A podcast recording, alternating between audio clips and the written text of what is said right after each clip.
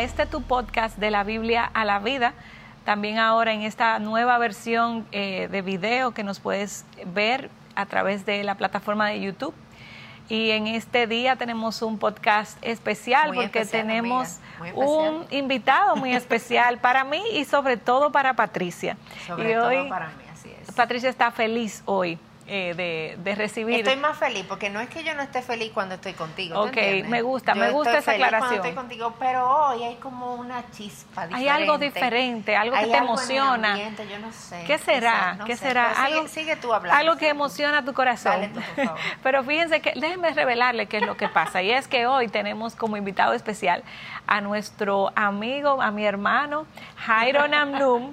Y Jairo eh, no solo es siervo en nuestra iglesia local, pastor en entrenamiento y maestro y excelente predicador, sino que también Jairo es director. ¿Viste cuántos títulos te puse? Sí, sigue, sigue, sigue. Jairo, pues, voy a decir algunos nada más, pero Jairo es director de coaliciones internacionales para TGC o Coalición por el Evangelio, en la versión en inglés.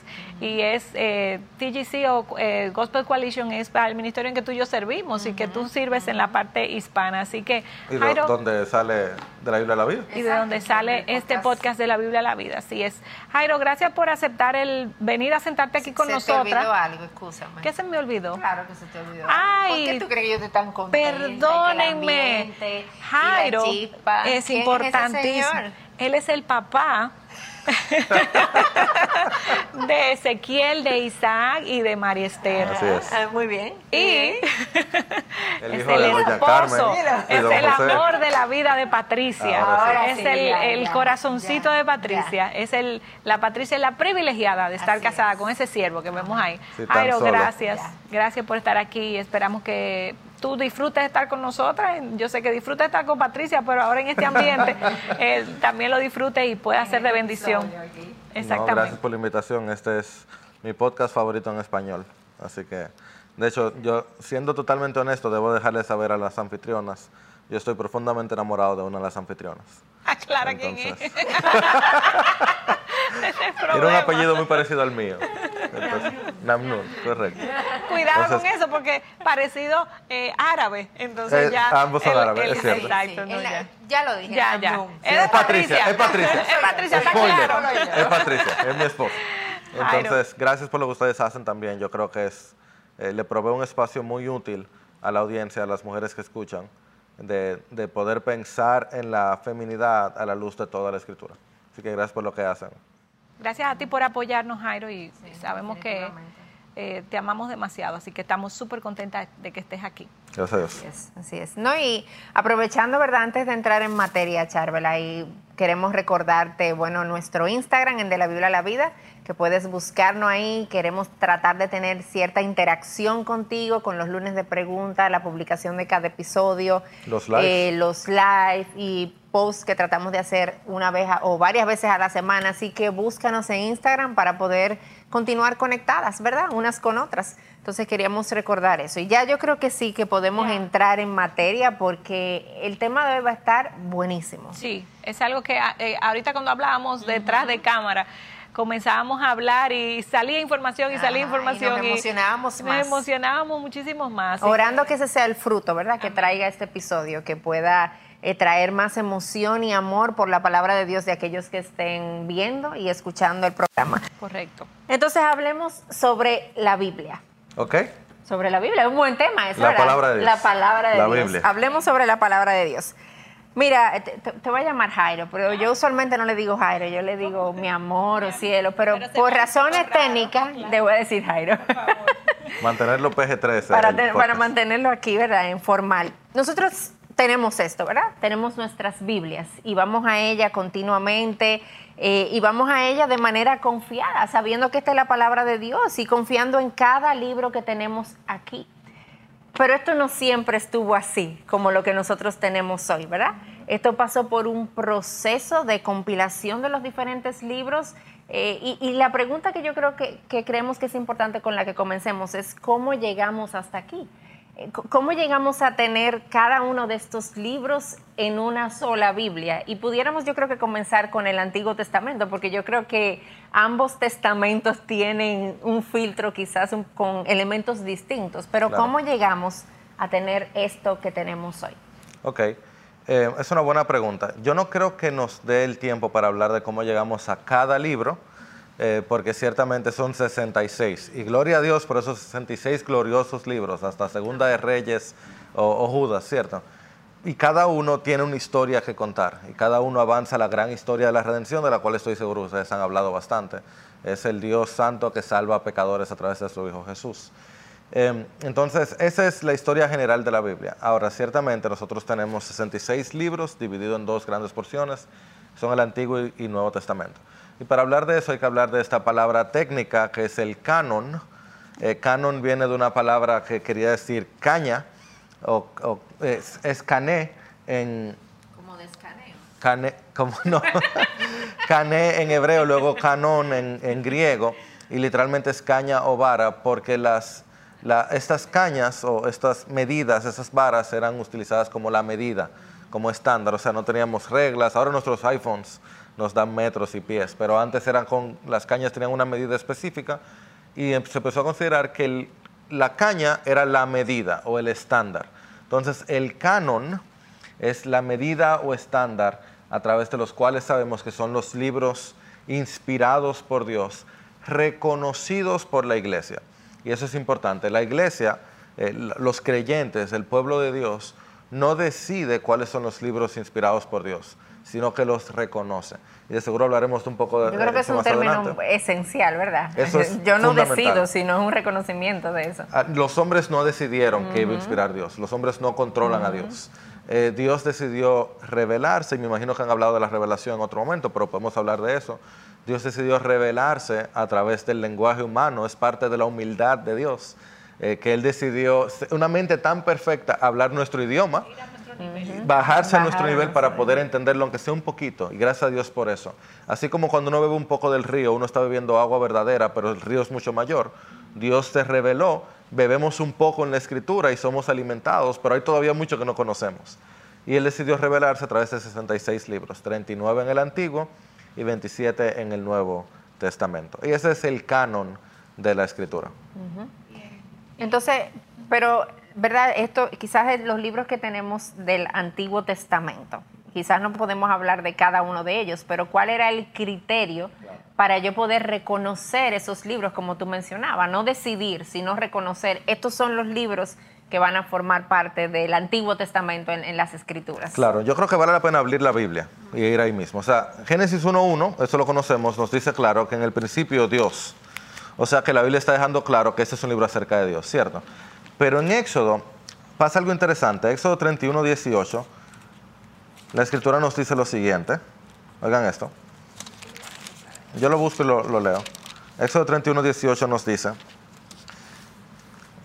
cuando el Señor terminó de hablar con Moisés sobre el monte Sinaí, le dio las dos tablas del testimonio, tablas de piedra escritas por el dedo de Dios. O sea que hay un sentido, que hay una parte de la escritura que fue escrita por Dios mismo. O sea, Dios mismo inició el canon. Él le dio, él dice aquí, habló con Moisés y le dio las dos tablas. O sea que Dios le dio una parte de la escritura, él, él escribió una parte de su escritura, pero dice que él habló con Moisés. O sea que esta medida que tenemos de seguridad y certeza es que Dios dijo que él habló. Pero entonces en Deuteronomio, oigan esto, Deuteronomio 10, perdón que estoy corriendo por la Biblia, pero me gusta, cada vez que enseño de esto, me gusta ir a los versículos mismos, ¿cierto? Es bueno que hagas eso, que vayas por la Biblia. Es, cierto. De la Biblia a la vida. Perdónenme que tomo el tiempo de, ir a los versículos, pero oigan lo que dice aquí. En Deuteronomio 10 dice, entonces me volví y descendí del monte y puse, ese es Deuteronomio 10.5, y puse las tablas en el arca que yo había hecho y allí están como el Señor me ordenó. O sea, Moisés dice, Dios me ordenó que eso que él me dijo y escribió, lo guardara. O sea, que vemos desde el principio a Dios guiando, ¿verdad? Este proceso de, tener las, su palabra. Y como, como una película buena, digamos, tú vas a ver cómo todas estas piezas caen juntas después. Porque en Deuteronomio 4, entonces, oigan esto, oigan lo que dice Moisés. ustedes no añadirán nada a la palabra que yo les mando, ni quitarán nada de ella. Hmm. A la palabra que yo les mando no le agreguen nada. Oigan lo que dice entonces. Para que guarden los mandamientos del Señor su Dios que yo les mando. ¿Vieron eso? O sea, ya no es solo que Dios le dio las tablas a Moisés, sino que Moisés, el que recibió las tablas de Dios, está diciendo, no le agreguen ni le quiten a lo que yo estoy diciendo para que puedan seguir al Señor. O sea que hay un canon aquí muy claramente. es evidente que Moisés, el escritor de Génesis, Éxodo, Levítico, Números y Deuteronomios y otras partes de la escritura como el Salmo 90, que este hombre de Dios sabe que lo que él está hablando son palabras de Dios. Y dijo, nadie le agregue nada, ¿cierto? Pero entonces, ya creo que esa es la última que voy a hacer esto, pero vayan a, a Josué conmigo, Josué 24, 26, y oigan esto. Otra vez, cuando tú lo veas en la misma escritura, como que te hace lógica en Josué 24, 26, al final del libro de Josué, este, Josué fue el discípulo de Moisés, ¿cierto? Si alguien iba a ser cuidadoso de no agregarle nada a las palabras de Moisés, iba a ser Josué, su discípulo. Josué escribió estas palabras en el libro de la ley de Dios. Oh, o sea, Josué escribió también. Tomó una gran piedra y la colocó debajo de la encina que estaba junto al santuario del Señor, donde estaban las tablas y la ley de Moisés. O sea, Josué sabía que lo que él estaba hablando también tenía el mismo nivel que las palabras que tenía entonces también Moisés. Y algo similar pasa después con Primera de Samuel, lo voy a leer de aquí, donde dice, entonces Samuel dio al pueblo las ordenanzas del reino y las escribió en el libro, el cual puso delante del Señor. Samuel, como profeta y juez, también está hablando palabra de Dios y las escribe. Y luego Jeremías, y los profetas en general, pero por ejemplo Jeremías dice en Jeremías 30, así dice el Señor. Palabras muy pesadas. De hecho, la, Biblia en Deuteronomio 18 te habla que si un profeta dice que habla de parte de Dios y no se cumple, le diera muerte. Pero Jeremías se atrevió a decir, así dice el Señor, Dios de Israel, escribe en un libro todas las palabras que te he hablado. O sea que a lo largo del Antiguo Testamento, Isaías hace lo mismo, y, así hacen otros. A lo largo del Antiguo Testamento tenemos hombres de Dios, empezando por Dios mismo, luego Moisés, luego Josué y luego Samuel y demás, hasta terminar en probablemente la persona más importante en este proceso que fue Nehemías, están escribiendo palabras diciendo estas son las palabras de Dios. O sea, que de ahí manera tenemos explícita y enfática, esto viene de Dios. Estando dispuestos a perder su vida de, de ser mentira.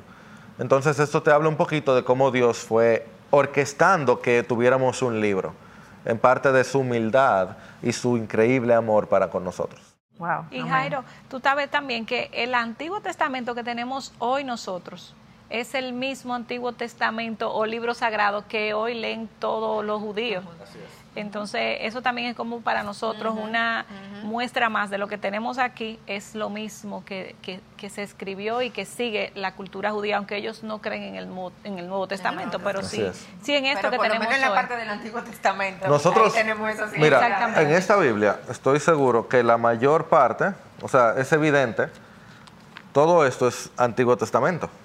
O sea, nosotros nos debemos, por la gracia de Dios, al pueblo judío que preservó las escrituras. Y como tú bien decías, Sharval, el pueblo judío tiene lo que se llama el Tanakh, que es Torah, Nebim y Ketubim, la ley, las, los profetas y los escritos, donde están los salmos y Ruth y otros libros. Que el mismo Jesús en uno de Que el mismo Jesús en Lucas 24 establece como la escritura también. Exactamente. Entonces, esto, estas tres divisiones se llama Tanakh, por como dije, es el Antiguo Testamento los judíos le llaman el Tanakh aunque está organizado de una manera diferente. No es exactamente el mismo, excepto los primeros cinco. Ellos tienen un orden diferente, no de capítulos, sino de libros. Es el mismo canon hebreo. O sea, el canon hebreo es el mismo canon cristiano, la primera parte, digamos. Entonces, como tú bien dices, cierto, eso también nos da cierta tranquilidad. Y de hecho, no sé cuánto más quieres orar en el Antiguo Testamento, pero es importantísimo decirlo. Jesús y los profetas aceptaron el Tanakh aceptaron el Antiguo Testamento, lo citaron constantemente. Nosotros vemos a Jesús citando el Antiguo Testamento. Una y otra, vez. Y Apocalipsis cita cada libro de alguna manera u otra, de todo el Antiguo Testamento también. El, apóstol Pablo cita, se sabía de memoria la ley por lo menos y gran parte de los salmos. Entonces, eh, los, los escritores del Nuevo Testamento constantemente aceptaron, aprobaron y recibieron el Antiguo Testamento. Ojo, a excepción de los deuterocanónicos estos libros que la Iglesia Católica tiene en su Biblia, estos no son libros ni citados por otros lugares en las escrituras, no fueron escritos por profetas, algo que era principal. Ellos mismos dicen, por ejemplo, en 2 de Macabeos, que no había profeta en ese tiempo. No eran aceptados por la historia de la iglesia hasta un momento que la iglesia lo tomó, la iglesia católica, y a lo largo de la historia protestante, en la Reforma, no se han aceptado como parte de la Escritura.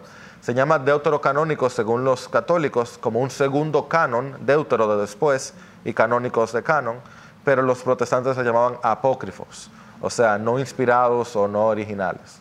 El, Antiguo Testamento se escribió en hebreo. Correcto. Entonces una traducción de hebreo a, eh, a latín esa fue la primera traducción. No, al griego. es la Septuaginta, que era la que utilizaban probablemente los apóstoles. Perfecto. Eh, hubo en una de esas traducciones donde había una separación entre los libros eh, que tenemos hoy y los deuterocanónicos. Así es. Pero sí se tradujeron al mismo tiempo. Lo único que el autor, que no recuerdo ahora el Jerónimo. nombre, eh, Jerónimo, puso una nota, ah, es lo que tengo entendido, donde decía están traducidos esto, pero no pertenecen a los libros sagrados. Correcto. Eso fue, el, Antiguo Testamento se traduce al griego en la Septuaginta, ¿cierto? Que no sabemos quién lo hizo, pero se llama Septuaginta porque se creen que fueron 70 eruditos judíos que decidieron traducir el Antiguo Testamento al idioma del pueblo, que era el griego. Cuando se traduce al latín, que es la Vulgata, es la versión más importante en la historia de la iglesia hasta la Reforma, porque era la que todo el mundo usaba. Jerónimo lo traduce, pero él no está contento. O sea, él no quería que fuera parte de, la, de lo que es la escritura. Él sabía que eran diferentes. Igual Erasmo tampoco, que es el que, el que nos introduce a todo esto de volver a traducir la Biblia al idioma de la gente.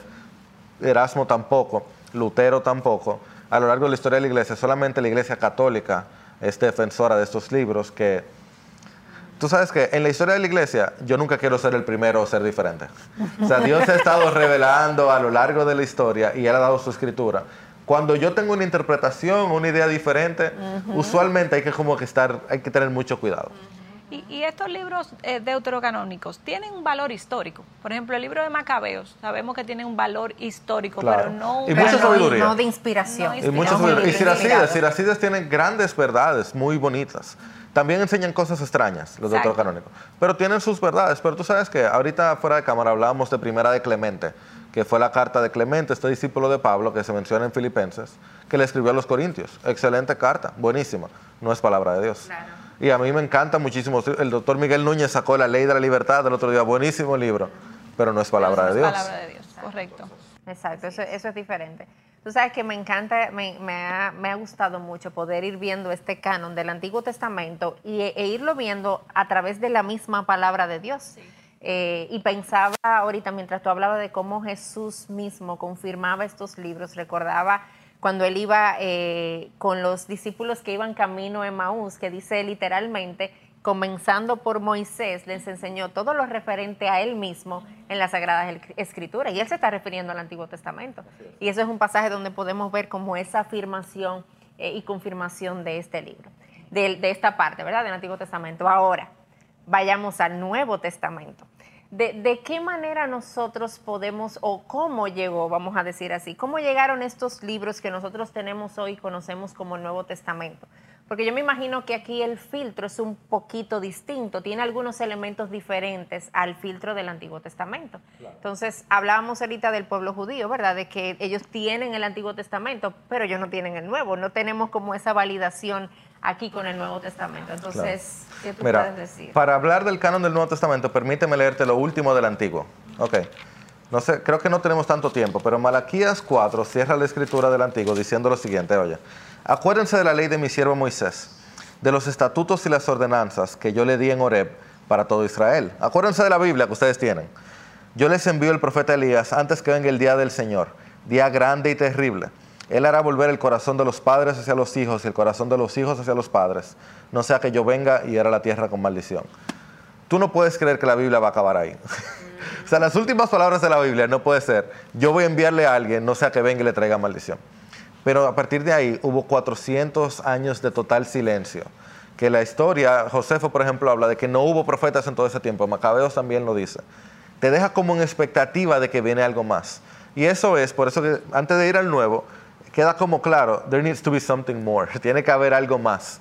No puede ser que acabamos ahí. Y eso es lo que nos encontramos cuando empieza Mateo, que empieza con libro de la genealogía de Jesucristo, hijo de David.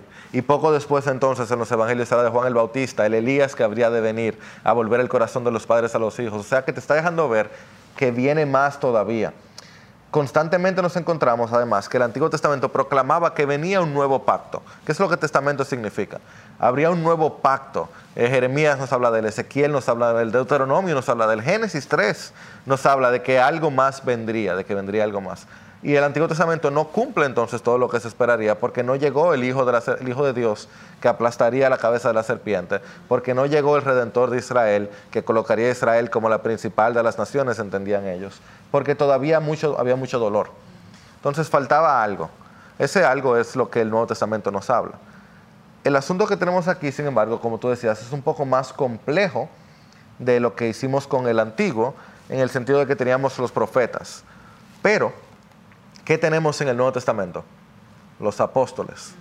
Tenemos las palabras de Cristo mismo, Él hablando y enseñando constantemente, y los apóstoles acompañándole a Él. Y sabemos que el Nuevo Testamento entonces fue escrito por apóstoles.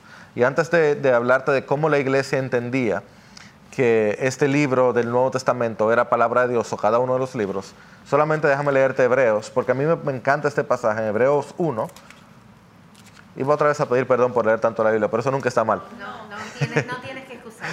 Hebreos 1, oye lo que dice, Dios, habiendo hablado hace mucho tiempo, en muchas ocasiones y de muchas maneras a los padres por los profetas, en estos últimos días nos ha hablado por su Hijo. O sea, había una conversación antes, aquí hay una conversación mayor que viene a través del Hijo. Y en Mateo 10:40, Cristo dice, el que los recibe a ustedes, me recibe a mí que los envié. Estamos viendo entonces que estos apóstoles están siendo enviados de parte de Dios, para, de parte de Jesús, que es la, la, la plenitud de la revelación de la palabra de Dios, el verbo hecho carne. Tienen ahí como un sello de autenticidad. El sello de total autoridad. Lo que tenía Moisés cuando hablaba cara a cara con Dios. De hecho, Juan nos enseña que con quien hablaba Moisés era Jesús, pero ese es otro tema. O, o Cristo, Jesús preencarnado.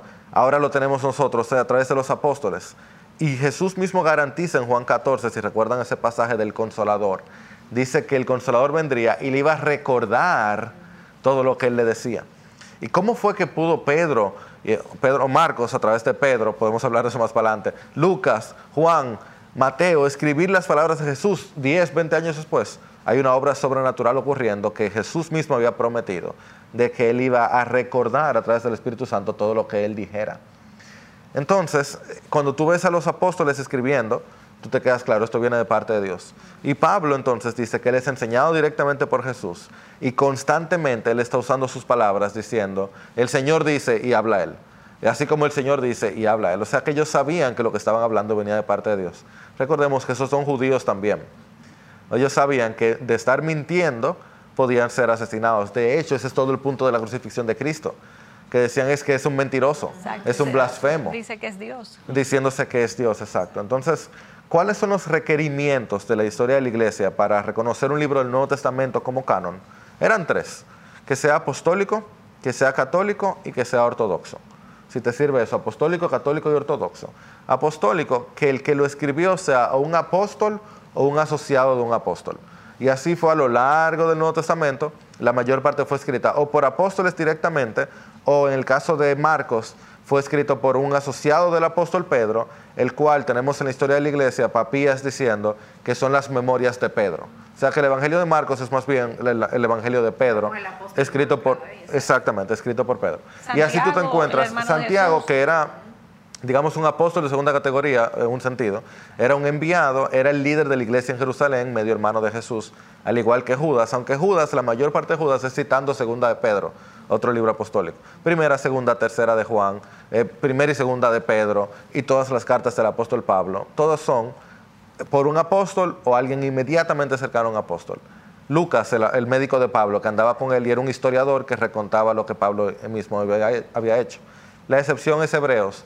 Eso puede ser otro podcast de cómo pasó Hebreos. Entonces, apostólico, católico dice que la iglesia en general lo aceptaba. Cuando no había avión, cuando no había Telegram, cuando no había WhatsApp, se juntaron en el siglo III y siglo IV de toda la cristiandad, de todo el mundo conocido, comparaban listas y usaban los mismos libros.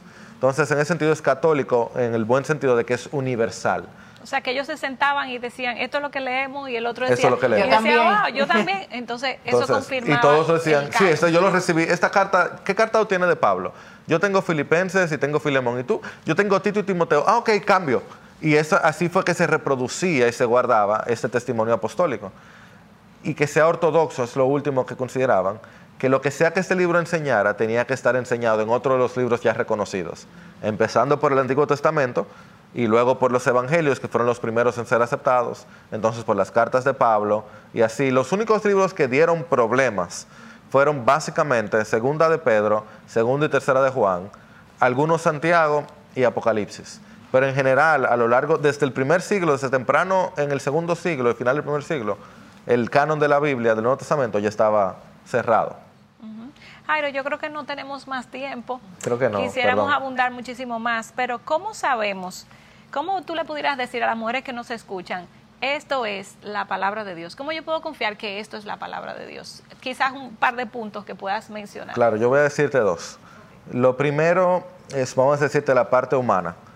No hay ningún documento con más testificación histórica que los documentos del Nuevo Testamento y de la Biblia en general. Histórica y arqueológica. Histórica y arqueológica. O sea, no hay otro libro que tú puedas encontrar una mayor cantidad de manuscritos con mejor, better attested, no sé cuál es la palabra en español, con mejor probados que constantemente se revisan y está todos tranquilos. Entonces, como libro, humanamente hablando, no hay un libro que uno pueda tener mayor confianza de que los escritores son los que se dicen y de que lo que tenemos, eh, humanamente hablando, tenemos mucha tranquilidad. Y de hecho eso es un tema que a mí me apasiona, que lo he enseñado múltiples veces, obviamente mucho con más detalles y más citas y todo eso. Y cada vez yo termino apasionándome más, porque fue un tema que originalmente a mí me causó mucha duda. Cuando me enteré del canon y de los manuscritos, como que me quedé como, ¿qué está pasando? Y el Señor me dio tranquilidad en la medida que investigué. Porque la verdad, cuando están, las cosas están bien, no importa que tú le eches luz. Échale toda la luz que tú quieras a la Biblia y tú vas a encontrar belleza. Si fuera mentira, mientras más luz le echas, más tienes que esconder. Lo, pero eso es humanamente hablando. Ahora, espiritualmente hablando, no hay otro libro que tú lo leas y que te lea a ti como él. Que te dé el ánimo que te dé la transformación, que te dé la confrontación y el arrepentimiento. Y, lo que hace la Biblia es que cuando te da, te golpea, como que te sana. Es como el golpe, como cuando te... A mí me, rompí esta muñeca y me la tuvieron que alar para... Me disloqué. Esto, eso es lo que la Biblia te hace. Estás dislocado, te ala, te duele, pero terminas como mejor. Entonces, no hay otro libro que espiritualmente te dé el ánimo, el confort, la confrontación y la sanidad que la escritura. Y es a la ley y al testimonio, es ahí que está el amanecer y es ahí que tenemos la, luz para nuestro caminar. No, y ese, ese mismo Dios que nosotros tenemos es uno que es celoso de su palabra, es uno que ama su palabra y Él mismo ha intervenido en que nosotros tengamos esto y nosotros podemos confiar en que Él ha guardado su palabra y que Él no nos va a dejar con algo que no sea palabra de Dios. Entonces, él, no iba, él no iba a descender al mundo y entregarse por nuestros pecados para luego dejarlo escondido y que uno no pudiera conocerlo. Si Jesucristo es real y lo es, y, por Él estamos vivos, y si Jesucristo resucitó, ¿qué es para Él escribir? Así que aquel que levantó a Jesús entre los muertos, por ese mismo espíritu nos inspiró su palabra, y Él no iba a dejar que quedara vacía, sino que siempre vuelve y hace su voluntad. Amén. Jairo, queremos más, así que vamos. ¿Viene, ¿Viene por ahí algo? Viene por ahí algo. Vamos a ver. El Señor nos bendiga.